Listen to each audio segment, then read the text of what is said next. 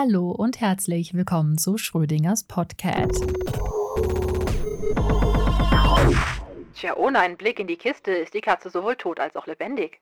Bei Schrödingers Katze handelt es sich um ein Gedankenexperiment. Das kennt der ein oder andere von euch vielleicht aus dem Physikunterricht. Das hat damit zu tun, dass ähm, ja ein System zwei verschiedene Zustände einnehmen kann. Wir reden da von einer kohärenten Überlagerung, wenn beide Zustände eine Möglichkeit darstellen. Aber betrachten wir das Ganze aus einer kulturellen Seite, dann ist dieses Gedankenexperiment etwas, das sich in viele Bereiche des Lebens übertragen lässt, fern der Physik. Eine Katze sitzt in einer Kiste und die Möglichkeit besteht, dass eine Vorrichtung in dieser Kiste die Katze tötet, nach einem gewissen Rahmen an Zeit. Und nun ja, man weiß nicht genau, wann das der Fall sein wird. Das bedeutet, solange man auf die Kiste guckt und nicht in die Kiste, ist die Katze tot oder lebendig. Oder vielmehr tot und lebendig. Und das Gleiche gilt auch für diverse Themen in unserer Gesellschaft. Solange man nicht in die Kiste geguckt hat, solange man sich nicht mit diesem Thema auseinandergesetzt hat, sind alle Meinungen und Fakten und Ideen zu diesem Thema beide sowohl richtig als auch falsch. Und deswegen werde ich mich in diesem Podcast mit den unterschiedlichsten Themen auseinandersetzen und versuchen, sie aus verschiedenen Richtungen zu betrachten oder manchmal auch einfach nur meinen Blick in die Kiste mit euch teilen und bin dann sehr gespannt, was für einen Blick in die Kiste ihr mir noch offenbaren könnt oder was ihr noch alles aus dem Hut zaubert. Ich fange heute aber ganz klein an, ohne schwerwiegende Themen detailliert auseinanderzunehmen. Ich rede mir heute etwas von der Seele Dabei geht es um Kunst und Kinder und wer meinen Kritzelpixel-Kanal verfolgt, der kann sich eventuell sogar vorstellen, worüber ich mich gleich aufregen werde. Einen Kommentar habe ich in dieser Form jetzt schon häufiger unter meinen Kunst- und Zeichen-Reviews und Videos gesehen. Diese Malmittel, die müssen überhaupt nicht gut sein. Die sind ja nur für Kinder. Ich weiß, der eine oder andere von euch fasst sich jetzt an den Kopf und ich kann mich mit Kunst fast schon gar nicht mehr so weit ausdrücken, um diese Emotion, die ich gerade fühle, zu verarbeiten. Eigentlich müsste ich laut schreien. Aber hey, auch das ist eine Form von Ausdruckskunst. Ha, Kunst, das ist genau das richtige Thema dafür, um zu erklären, warum es doch wichtig ist, Kindern eine gewisse Qualitätsstufe in ihren Art Supplies, ähm, ihren Malmitteln äh, zur Verfügung zu stellen. Aus elterlicher Sicht ist das Ganze natürlich ziemlich eindimensional. Wenn dein Kind ankommt, dir ein Blatt Papier unter die Nase schiebt, darauf ist ein blauer Kringel gemalt und es sagt, Guck mal, Mama, das bist du dann freust du dich, dass das Kind versucht hat, seine Fantasie auf dem Papier auszudrücken und etwas für dich zu erschaffen. Auf der anderen Seite, vielleicht vermutigst du es, sich ein bisschen tiefer mit der Thematik zu beschaffen, um dem Bild noch ein bisschen mehr Wertigkeit beizumessen. Aber letzten Endes ist es dir egal, ob er das mit teuren Wachsmalstiften oder mit günstigen Wachsmalstiften oder mit hochwertigen oder minderwertigen Wachsmalstiften gemalt hat. Das ist ein lila Kringel und das ist Mama. Ich verstehe vollkommen aus dem elterlichen Aspekt, dass man in dem Moment denkt, so ja, kauf ich hier halt eine Packung für einen Euro im Teddy oder das ist gut. Aber Kinder sind ähm, eine, wie soll ich sagen, extrem vielseitige Entwicklungsstufe im menschlichen Entwicklungsprozess einer Person. Kinder sind äh, die Wissensschwämme. Sie saugen alles auf, was man ihnen vermittelt und entwickeln das weiter, was ihnen Spaß macht, das, was ihnen wichtig erscheint, das, was sie brauchen zum Überleben. Kinder sind da einfach eine absolut massive Superlative, weil sich ihr Gehirn gerade entwickelt, weil sich ihr ganzer, gesamter Körper gerade entwickelt und sie eben äh, gerade alles Neue aufbauen. Das bedeutet, man muss versuchen, ihnen die wichtigsten Eckpfeiler des Lebens mit viel Spaß Spaß zu vermitteln, damit sie in diesem Bereich sich weiterentwickeln, verstehen. Kinder sollen unser Wissen erweitern. Ja, sie sind dazu da, dass das Wissen, was wir gesammelt haben über viele Generationen, in ihnen weiter wächst zu noch mehr Wissen, das sie dann wiederum an ihre Kinder weitertragen. Kinder sind unsere Zukunft, solange wie der Klimawandel es zulässt. Und wenn ein Kind mit Kunst und Kultur in Kontakt kommt, kommt es mit einem gigantischen, wichtigen Teil unserer Gesellschaft in Kontakt. Kunst, die Art und Weise, sich über Kunst auszudrücken, prägt unsere gesamte Gesellschaft. Jedes Musikstück, jeder Kinofilm, jedes Theaterstück, jedes Buch, jede Serie, alles, die ganzen Medien drumherum, die wir konsumieren, jedes Emoji, all das ist Kunst, kommt aus Kunst und Ausdruck. Und Emojis sind ja ein ganz, ganz deutliches Beispiel, dass Kunst ein Ausdruck ist, ein Symbol, das etwas darstellt, eine Emotion oder eine Tätigkeit und uns die Möglichkeit gibt, uns über Worte hinaus auszudrücken. Und äh, ja, das ist also ein extrem wichtiges Mittel, sich über Worte hinaus auszudrücken. Und manchmal können wir durch Kunst, ohne dass wir wissen, was wir tun, etwas in uns ausdrücken, das uns erst später klar wird. Etwas, wofür wir vielleicht keine Worte finden, für die wir noch nicht mal äh, Worte in unserem Kopf formulieren konnten. Wir trauen uns manchmal über Kunst etwas zu erzählen, was wir uns niemals trauen würden, außerhalb äh, so eines äh, künstlerischen Rahmens zu erzählen. Kunst darf alles. Kunst darf bis zu einem gewissen Maß sogar andere verletzen, weil es eine Ausdrucksform ist, ein Schrei, den man bis zu einem gewissen Punkt nicht so ernst nimmt, dass äh, es erlaubt ist, Gewalt, Brutalität und Hass, Leid und Kummer in Kunst ziemlich brutal darzustellen. Wichtig ist natürlich, dass dabei Menschen nicht zu Schaden kommen. Das ist ja natürlich klar. Wir haben eine gesellschaftliche Grenze, wie weit Kunst gehen darf und sollte, aber Kunst existiert auch im Kopf der Menschen. Es ist ein wichtiges Ventil, um Limits auszutesten, sich kennenzulernen und sich zu verstehen. Und wenn ein Kind diese Ausdrucksform als blöd wahrnimmt, weil es Stifte hat, die einfach nicht die Farbe abgeben, die es erwartet oder die für, äh, ja, wie soll ich sagen, das Verständnis des Kindes möglich sein sollte, dann kann es sein, dass man ein Kind für viele Jahre von diesem wichtigen Ausdrucks Ausdrucksmedium Kunst ähm, isoliert. Denn dieser Frust, einen steinharten Buntstift auf das Papier zu reiben und das Papier geht kaputt und es kommt nur ganz wenig Blau auf das Papier und dabei ist der Buntstift doch so blau, warum kommt das Blau nicht drauf? Der ist sehr hoch. Kinder sind nicht sehr frustresistent. Ich glaube, das weiß jeder. Es gibt zwar sehr viele sehr geduldige Kinder und man kann das Kindern sehr gut beibringen und das ist sehr unterschiedlich, erziehungsabhängig, erlebnisabhängig. Es hat einen unglaublich hohen Unterschied, ähm, alleine schon bei Geschwistern, welches davon geduldig ist, welches nicht. Manchmal steckst du nicht hinter. Und wenn wir eines wissen, dann, dass wir bei wichtigen Entwicklungsstufen das Frustlevel niedrig halten müssen, damit sich das Kind da so frei und blockadenfrei entfalten kann wie nur möglich. Gerade wir als Erwachsene wissen doch, was es bedeutet, sich nicht frei entfalten zu dürfen und gegen Blockaden zu stoßen. Weil das Leben eines Erwachsenen besteht aus Blockaden und Hürden und Hindernissen, die man ganz bewusst wahrnimmt und die zu umgehen. Und manchmal möchte man schreien, äh, das ist nicht so einfach. Und Kinder können noch ohne diese Blockaden und ungehemmt lernen, weil wir sollten ihnen versuchen, diese Zukunft zu ermöglichen, dass wir halt wirklich viele Jahre in Ruhe einfach sich entwickeln können und lernen können. Mit Kunst kann man sehr viel erreichen. Ich, ich stelle jetzt einfach mal ein erlebtes Beispiel in den Raum, dass ich, äh, wie soll ich sagen, ja, als Schlüsselmoment zum Verständnis von Kunst für mich im jungen Kindesalter erlebt habe. Ich bin in Offenbach am Main geboren. Das ist in der Nähe von Frankfurt am Main, ziemlich nah dran, in Hessen. Und dort, äh, sagen wir mal, gibt es ein paar Deutsche und der Rest ist multikulturell. Ich komme aus dem Ghetto. Ja, ich bin so ein richtig Offenbacher Mädchen, Offenbach am Mainer Ghetto-Kind mit Ghetto-Spielplatz und Ghetto-Erlebnissen und Ghetto-Schule. Ich äh, ging in die integrierte Grundschule, äh, die Eichendorf-Grundschule, mitten in der Mitte von Offenbach am Main. Dort waren wir für Deutsche in der Klasse, der Rest war Multikulti die besten Pausenbrote dieser Welt. Das ist einfach unglaublich, was für unterschiedliche Nahrungsmittel ich schon kennenlernen durfte durch die verschiedensten Dinge, die die Kinder mitgebracht haben. Es war großartig. Das ähm, Multikulturelle kam allerdings oft daher, dass dort viele Immigranten waren, die aus Bereichen der Welt kamen, die ganz grauenvoll sind. Und eines Tages, das war in, ich glaube, der ersten Hälfte der ersten Klasse, kam ein neuer Junge in unsere Schule und er hat nicht gesprochen. Der hat nicht äh, aufgeblickt, der hat nichts wahrgenommen. Der saß nur auf seinem Stuhl, der hat nichts gemacht.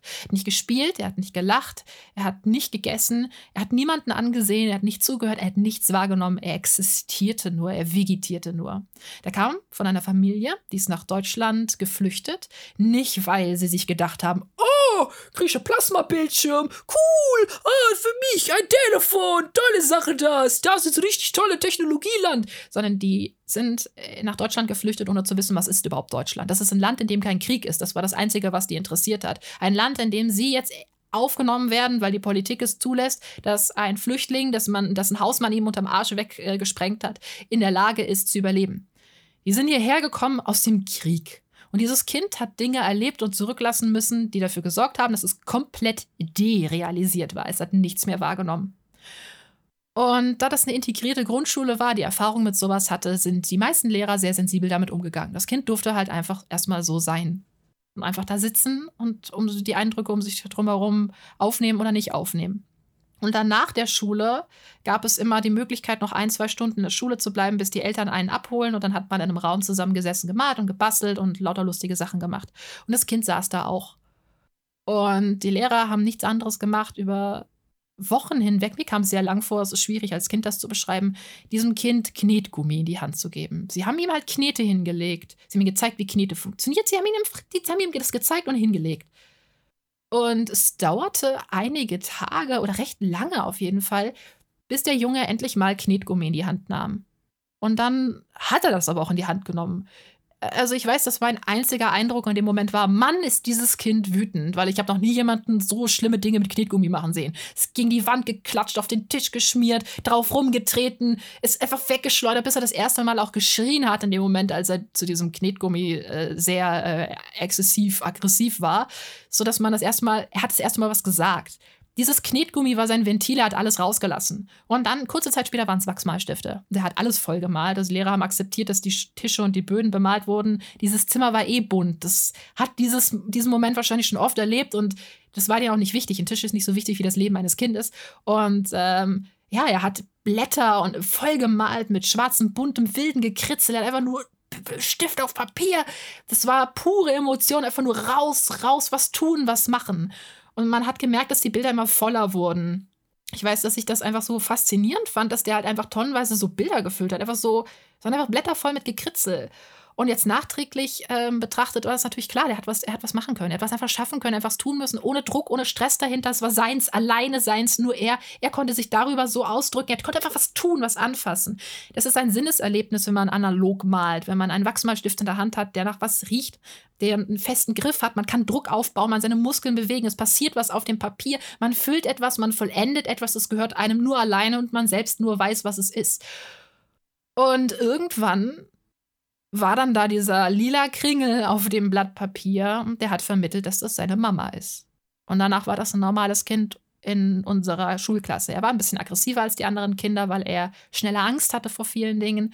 Ähm, das hat sich aber auch recht schnell gebessert, weil man ihm halt Möglichkeiten gegeben hat, sich anders auszudrücken, klarzumachen, was er will und dass er keine Angst haben muss und dass man ihm hier nichts wegnimmt und dass er hier alles bekommen kann.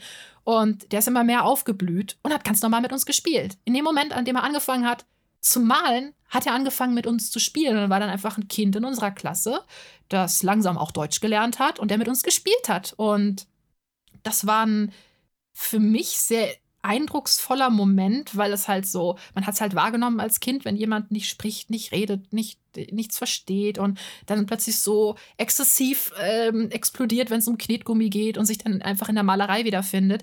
Er hat einfach ein Ventil bekommen, Emotionen rauszulassen, etwas zu tun.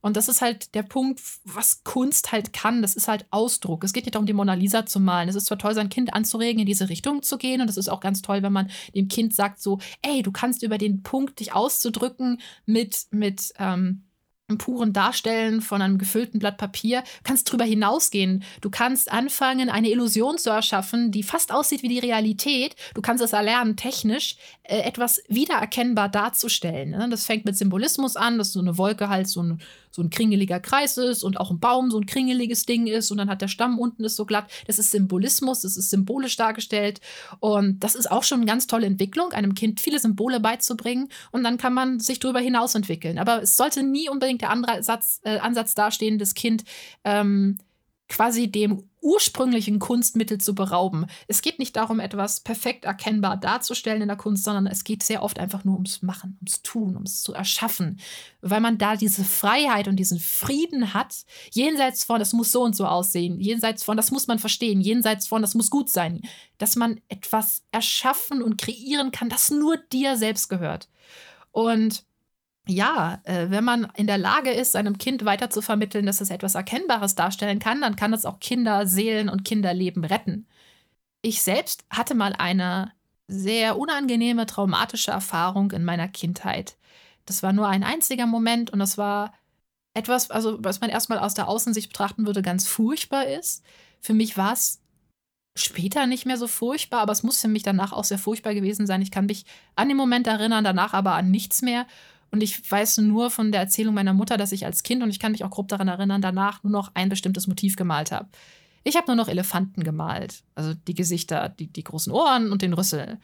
Und ähm, das hat auf der einen Seite ein bisschen was damit zu tun gehabt, dass ich halt die Benjamin Blümchen-Kassetten kannte und wusste, wie ein Elefant aussieht. Auf der anderen Seite kann sich da vielleicht der ein oder andere empathische Mensch denken, womit grobe Darstellungen von einem Elefanten mit Rüssel, wo die Ähnlichkeit eventuell noch herkommen kann. Und ich hatte was erlebt, was ich habe versucht habe, darüber auszudrücken und zu verarbeiten. Das war, dieses Motiv war äh, verwirrend für mich und ich, ich wusste es, irgendwie muss es raus. Ich konnte es aber nicht erklären. Ich konnte es nicht verbal kommunizieren. Ich war, was, wie alt war ich da? Drei oder vier? Und meine Mutter hat aber gemerkt, da stimmt was nicht, weil ich habe zwar exzessiv immer gerne mal ein Motiv gemalt, wenn ich es toll fand, aber nicht so, nicht auf diese Art. Und dann hat sie sich Hilfe gesucht und jemand hat ihr gesagt, guck doch mal ganz genau hin, was malt dein Kind denn eigentlich da? Und meine Mutter ist ja schlau, da ist der Groschen halt instant gefallen. Und dann konnten wir darüber reden, weil sie mein Symbol verstanden hat, weil sie die gleiche Sprache gesprochen hat. Und dann war das Thema für mich auch gegessen. Also ich, ich bin, was viele Dinge angeht, recht pragmatisch. Äh, durch, auch durch die Kunst, weil ich habe immer eine Möglichkeit, mich auszudrücken und immer die Möglichkeit darzustellen, was ich fühle und empfinde und Geschichten durch andere Geschichten zu erzählen, meine Geschichte durch andere Geschichten zu erzählen und andere Darstellungen. Und ähm, deswegen bin ich bei vielen Dingen recht schwarz-weiß und praktisch. Wenn es mir aktuell gut geht und mir kein Leid droht, dann komme ich mit Ungerechtigkeiten ganz gut zurecht, weil die sind ja vorbei und die liegen hinter mir und ich bin dann jemand, der gerne nach vorne schreitet. Das funktioniert nicht immer und manchmal wird man von seinen Dämonen der Vergangenheit eingeholt. Allerdings ähm, habe ich in meinem Leben durch die Kunst und durch diese visuelle Verarbeitung jedes, jedes Mini-Trauma und jedes schwerwiegendere Trauma ganz gut, ja, wie soll ich sagen, vermalen können regelrecht verblenden können. Dieses harte, krasse Bild habe ich halt einfach auch oft zu was Neuem umgeformt und umgemalt. Oder ich konnte mich dadurch ausdrucken und vermitteln, was mein Problem war. Das war so ein Ventil, so, eine, so, so, so ein Weg hinein in, in eine Welt, die ich auch unter Kontrolle hatte. Es hat mir Macht gegeben. Prinzipiell, meine Mutter hat sich sehr darum bemüht, dass ich immer das Gefühl hatte, mächtig zu sein, dass selbst wenn man mir die Macht nimmt, ich aber niemals meine Menschlichkeit verliere und niemals meinen freien Willen, selbst wenn ich mich manchen Dingen beugen muss, was man als Erwachsener ja kennenlernt, dass man sich vielen Dingen beugen muss, was äh, im Erwachsenwerden ein sehr harter Prozess sein kann.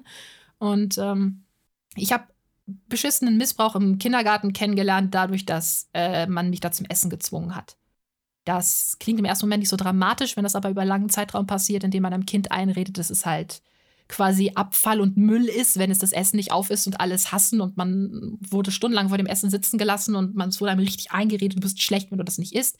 Das muss gegessen werden, das kostet Geld. Was ist, was fällt dir ein? Du blödes, arrogantes Kind ähm, dann, dann ist das auf Dauer leicht traumatisch. Es hat dazu geführt, dass ich bis heute eine semi vorhandene Essstörung habe. Also wann immer ich satt bin oder Stress in einem Restaurant habe oder irgendwas Teures zu essen vor der Nase habe, was von dem ich das Gefühl habe, ich kann es nicht aufessen oder es schmeckt mir nicht oder sonst was, gerate ich so ein bisschen in Panik. Ich habe das inzwischen ziemlich gut unter Kontrolle und habe das auch sehr umgangen. Man ist ja, als Kind bist du ja immer das Opfer all dieser Dinge, aber als Erwachsener kannst du dich ganz gut aus Opferrollen herausarbeiten, weil du zumindest ein kleines bisschen bisschen mehr Kontrolle darüber hast, wo du mit deinem Gehirn hingehst. Als Kind entwickelt sich das alles. Als Erwachsener hast du schon ganz viele Eckpfeiler, die dir helfen können, wenn du den Eckpfeiler bekommen hast. Und ich habe da hart und lange dran gearbeitet und es ist nicht mehr ganz so traumatisch, aber das war so, so einer der ersten Punkte, der nicht sein musste. Und dann immer wieder so Schläge Stück für Stück vom Mobbing hin bis zum Krankwerden hin, bis zum chronisch Kranksein hin, bis zu Lehrern, die mir erklärt haben, dass ich zu dumm zum Existieren bin, habe ich immer so Tritte in Richtung Machtlosigkeit bekommen. Und ich konnte immer die Kurve bekommen, weil ich die Möglichkeit hatte, einmal das zu vermitteln und für mich etwas zu erschaffen, das, das anfassbar und, und greifbar ist, ähm, was mich bewegt, weil ich malen und zeichnen konnte. Und ich rede nicht davon, dass ich irgendwas Gutes malen konnte, dass es besonders schön aussah oder dass es irgendwie besonders äh, detailreich war, sondern äh, da war, das war nicht nur alles in meinem Kopf, was mich bewegt und gestört hat. Das existierte nicht nur alles da oben drin in meiner Fantasie, sondern es war rauszubringen in die Realität. Es wurde dann Realität. Und das ist das Spannende bei Kunst und Kindern. Sie können etwas Realität werden lassen. Das macht einen sehr mächtig, sehr zufrieden und äh, wie gesagt, eröffnet auch oft Eltern die Möglichkeiten zu verstehen, was im Kopf der Kinder so vor sich geht. Meine Erfahrungen mit Kunst und Kindern sind sehr weitreichend. Ich habe äh, eine Menge Beispiele in meinem Leben angesammelt, die sich damit beschäftigen, wie Kunst Kinder beeinflusst hat.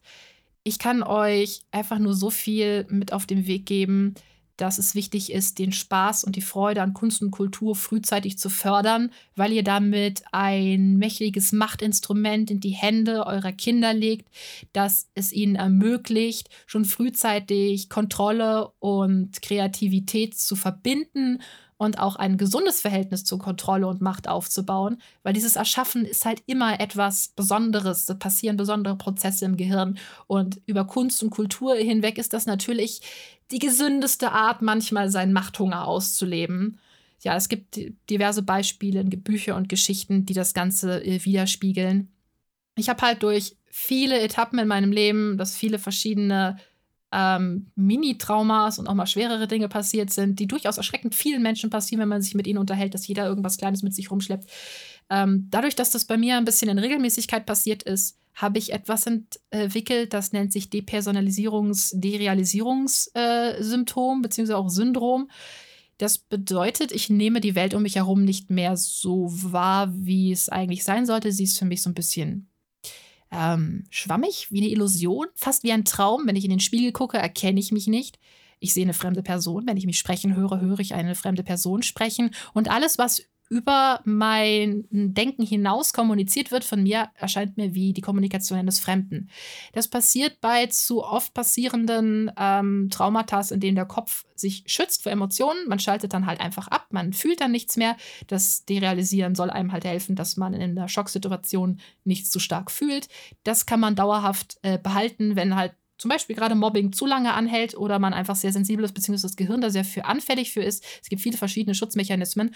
Und das ist eine, ähm, sagen wir mal, psychische, wir könnte fast schon sagen, Störung. Die ist zwar nicht sehr gefährlich und man ist sich völlig im Klaren, dass man derealisiert ist. Also es ist keine Psychose, von der man nicht weiß, was es ist oder die selber nicht versteht und nicht wahrnimmt, sondern man ist im hundertprozentigen Umfang der Kontrolle über sich selbst.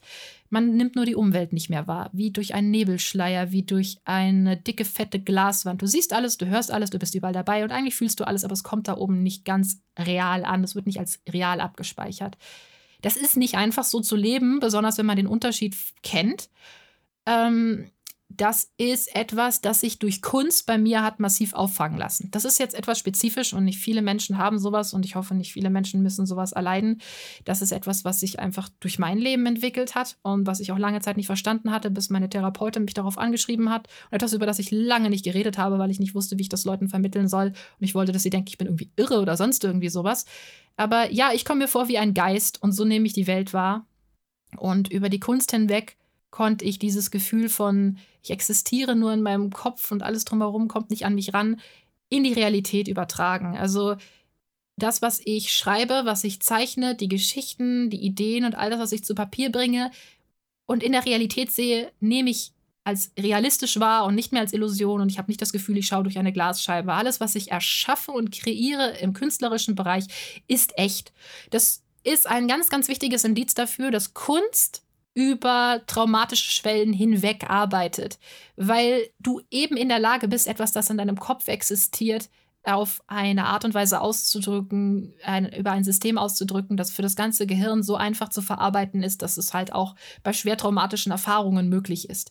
Nicht nur dieses Erschaffen, sondern auch das Darstellen und all das fühlt sich dann echt an und real an. Du hast endlich etwas Greifbares zu dem Äquivalent in deinem Kopf. Oder du hast einfach endlich mal was erschaffen und endlich mal was in der Hand. Etwas, was du auch wieder selber zerstören kannst. Eltern fragen sich oft, warum Kinder ihre eigenen Bilder zerreißen. Das liegt daran, dass du Macht darüber hast, es zu tun und dass du die Möglichkeit hast, das, äh, ja, wie soll ich sagen, umzusetzen. Und dieses Beispiel daran, dass ich als de derealisierte Person, permanent derealisierte Person, ähm, in der Lage bin, mich lebendig zu fühlen, echt zu fühlen durch die Darstellung von Kunst, das war für mich so der Durchbruch zu verstehen, wie wichtig das ist. Und deswegen, wenn mir Eltern ankommen und sagen, das ist doch nur für Kinder, das muss doch nicht gut sein, dann kriege ich so ein Herz. Weil es geht nicht darum, dass ihr was, den Kindern was Teures kauft. Ey, Qualität, ich zeige das super oft auf meinem Kanal, muss nicht teuer sein. Deswegen teste ich ja diese ganzen günstigen Art Supplies. Eben weil es mir wichtig ist, dass man Kindern rechtzeitig in der Lage ist, Kunst zu vermitteln mit Spaß. Es ist ein so großer Unterschied, ob du einem Kind einen weichen, anständigen, malenden Buntstift in die Hand drückst oder einen steinharten Buntstift, der weder gut für die Hände, die Muskulatur noch die körperliche Entwicklung des Kindes ist, als auch für die psychische, weil das Ding frustrierend ist. Kunst mit Frust in Verbindung zu bringen bei Kindern ist ein No-Go. Ihr verschließt eventuell eine gigantische, großartige Welt für einige Monate, Wochen oder sogar Jahre vor euren Kindern, wenn ihr ihnen nicht ermöglicht, in der Kunst aufzugehen. Das ist einfach, das geht jetzt nicht um Bilder malen und Sachen, die in Museen hängen. Das ist völlig irrelevant. Kunst ist überall, an jeder Ecke. Ja, die wenigsten Leute werden ein blaues Hintergrund-Wallpaper auf ihren Bildschirm haben. Die packen sich dann ein schönes Foto hin. Ja, warum denn? Warum entscheidet man sich, dass man spezielle Klamotten trägt? Warum laufen wir nicht alle im Sackleinen rum? Das wäre billiger und besser für die Umwelt. Warum geben wir uns bestimmten Luxus hin, der meistens etwas mit künstlerischer Darstellung zu tun hat? Wir schminken uns nach Geschmack. Das ist auch eine Kunstästhetik, die wir darstellen. Und die meisten Leute, die sich heftig schminken, die ich kenne, die gehen meistens ohne Make-up durch die Gegend und sagen so, nö, ich brauche das nicht. Aber für mich ist das Kunst, das ist so Ausdruck. Ich kann mich mal verändern im Gesicht. Das ist ganz was Spannendes, das ist was Persönliches, so zum Anfassen und ich habe die Kontrolle drüber. Also Kunst ist so ein weit, äh, weiter Bereich. Und ja, ich verstehe, wenn Eltern sagen, ja, aber mein Kind, das malt ja tonnenweise, oh, warum muss ich mich dann da um Qualität bemühen? Du, wenn dein Kind mit günstigen Buntstiften richtig glücklich ist und damit klarkommt, dann ist es fein. Dagegen sage ich gar nichts. Ich weiß nur von sehr vielen Kindern und von sehr viel Feedback, dass es Leute gibt, die aufgehört haben zu malen, Ganz früh schon als Kind, weil sie einfach nicht die Ergebnisse bekamen, die sie erwartet haben, weil die Bilder auf den Packungen bunt und vielfältig waren, aber die Buntstifte in den Packungen diese Bilder nicht dargestellt haben. Deswegen setze ich mich auf meinem Kunstkanal kritzelpixel.de damit auseinander, zu zeigen, welche Supplies es gibt, die man auch Kindern schon geben kann, damit man Spaß hat und möglichst viel äh, ja, Farbe zu Papier bringen kann, weil das ist so das Befriedigendste als Kind, so Farbe zu Papier bringen. Ich zeige, wie man symbolisch irgendwelche coolen Sachen darstellen kann, einfache Motive, die jeder nachmachen kann. Und dann gleichzeitig zeige ich die wissenschaftliche Seite der Kunst und Malerei. Es geht nicht nur darum, dass meine Videos nicht direkt an Kinder, eigentlich sind sie eher an die Eltern und an alles, was Einfluss auf die Jugend hat, damit ihr versteht, wie komplex Kunst im Hintergrund ist und wie einfach man Kunst vermitteln kann. So. Ich habe in die Box reingeguckt. Ich verstehe die Kritik daran zu sagen, so, äh, die Supplies, die müssen aber nicht ganz toll sein. Ich verstehe, woher das kommt. Aber ich sage, dass es da nicht endet und dass es weitergeht und dass man sich damit ähm, weitaus mehr befassen muss. Ich, ich hoffe, ich konnte, ich hoffe, ich konnte vermitteln, was in mein, meinem Kopf vor sich ging. Das ist für mich gerade als derealisierte Person aber besonders schwierig, weil alles, was ich gerade gesagt habe, kommt mir vor, als hätte ich mir selber bei einem Vortrag zugehört. Und das äh, hat dann immer so einen echohaften, nachhallenden Effekt in meinem Kopf, dass ich manchmal nicht so genau weiß, habe ich das gesagt, habe ich das wirklich gesagt, habe ich das nur gedacht. Auf der anderen Seite, dadurch, dass ich immer eine fremde Person im Spiegel sehe und hier gerade eine fremde Person sprechen höre, nehme ich meine eigenen Gedanken mh, mm, immer sehr äh, ja, sagen wir mal, fremd auseinander und betrachte das, was ich sage und schreibe, oft von außen dann wieder sehr objektiv und denke mir so, wow, Isa, was hast du da schon wieder gemacht? Also ja, wenn ihr Kritik und Feedback habt, immer her damit. Und ja, das ist äh, der erste Schrödingers äh, Podcast gewesen. Podcast, Podcast, die Podcast. Ich hoffe, das Konzept gefällt euch. Und wir hören uns dann bald wieder, wenn ich wieder irgendein Thema habe, das mir im Kopf herumspukt und das unbedingt raus muss. Tschüss. Bye. Bis zum nächsten Mal.